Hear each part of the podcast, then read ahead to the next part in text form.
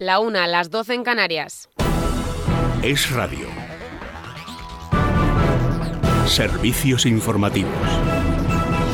Saludos, ¿qué tal? Buenas tardes. El PNV reitera su negativa a facilitar la investidura de Alberto Núñez Feijóo. En sus redes sociales, la formación nacionalista vasca se muestra tajante. Dice que el 24 de julio Antonio Ortuzar ya fijó su posición con meridiana claridad, haciendo referencia a la respuesta negativa que dio su presidente por teléfono al líder de los populares. Desde el PNV aseguran que no van a dar ningún otro tipo de declaración sobre este asunto hasta el próximo día 17, jornada en la que se constituirá el Congreso de los Diputados. Entre tanto, el Partido Socialista vuelve a cargar contra el PP.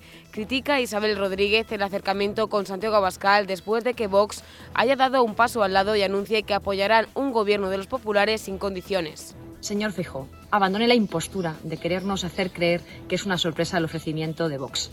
No es más que el acuerdo que ustedes han sellado en esas reuniones secretas. Un acuerdo que consistió en pactar con ellos, sí, con ellos, el negar el cambio climático y la ciencia, el acabar con las políticas públicas en la lucha contra la violencia de género. Han pactado con ellos la retirada de las banderas del orgullo. Han pactado con ellos censurar la cultura, a cambio de ofrecerles vicepresidencias, presencias en los parlamentos autonómicos, distintas concejalías, distintos ayuntamientos. Por contra, el presidente de la Comunidad Valenciana, el popular Carlos Mazón, celebra el cambio de postura de Vox.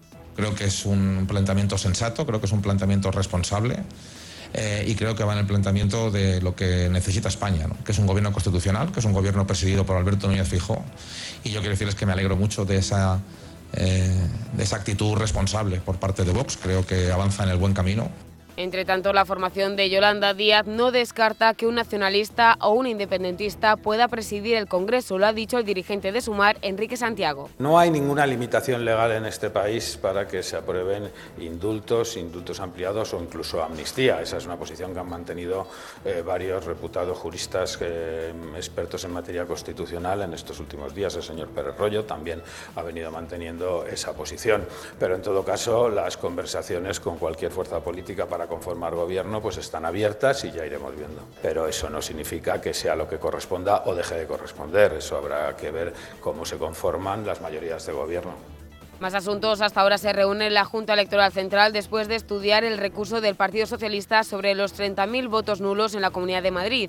Los socialistas piden una revisión extraordinaria con la que pretenden recuperar el escaño perdido en esta comunidad en beneficio del Partido Popular y así avanzar en una posible investidura de Pedro Sánchez. Paloma Cuevas, buenas tardes. Buenas tardes. Este lunes podríamos conocer la decisión de la Junta Electoral Central. En el PSOE no pierde la esperanza de recuperar el escaño que perdieron en favor del PP tras el recuento del voto cera, el voto exterior. Según los socialistas, les harían falta alrededor de 1.300 votos válidos para recuperar ese escaño que pasó a los populares. Por ello, esperan que esas papeletas estén dentro de los 30.200 votos nulos registrados en la región de Madrid. Una petición a la Junta Electoral Central que apoyan desde Sumar. Así lo ha asegurado este lunes el secretario general del Partido Comunista y diputado de la formación por Córdoba, Enrique Santiago. 30.000 votos nulos en la circunscripción de Madrid, eh, eh, a priori son bastantes votos. Nuestro criterio es que deberían ser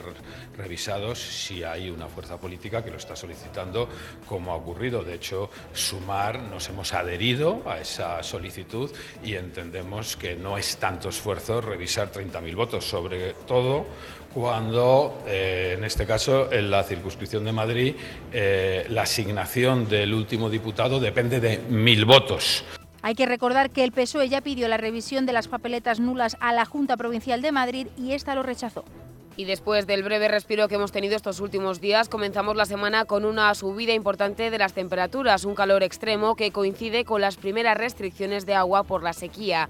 Las medidas más drásticas están implicando ya cortes en el suministro. En Cataluña hoy se reactivan las, las multas contempladas en el Plan Especial de Sequía en los municipios que gasten demasiada agua. Hay 24 que están en estado de emergencia. Rocío Herraiz, buenas tardes. Buenas tardes. De estos 24 municipios en estado de emergencia, la mitad no cumple las dotaciones del Plan de Sequía de Cataluña.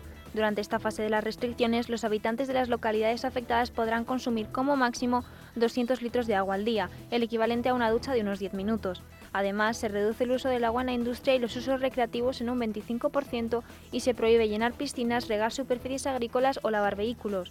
El gobierno catalán ha publicado en su diario oficial una convocatoria de ayudas con el objetivo de solventar fugas, renovar las redes de suministro y digitalizar los sistemas para así facilitar a los ayuntamientos el cumplimiento de estas restricciones. Gracias, Rocío. Hasta aquí la actualidad.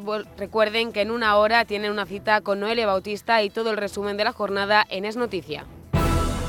Más información en libertadigital.com. Todos los boletines en esradio.fm. Es Radio.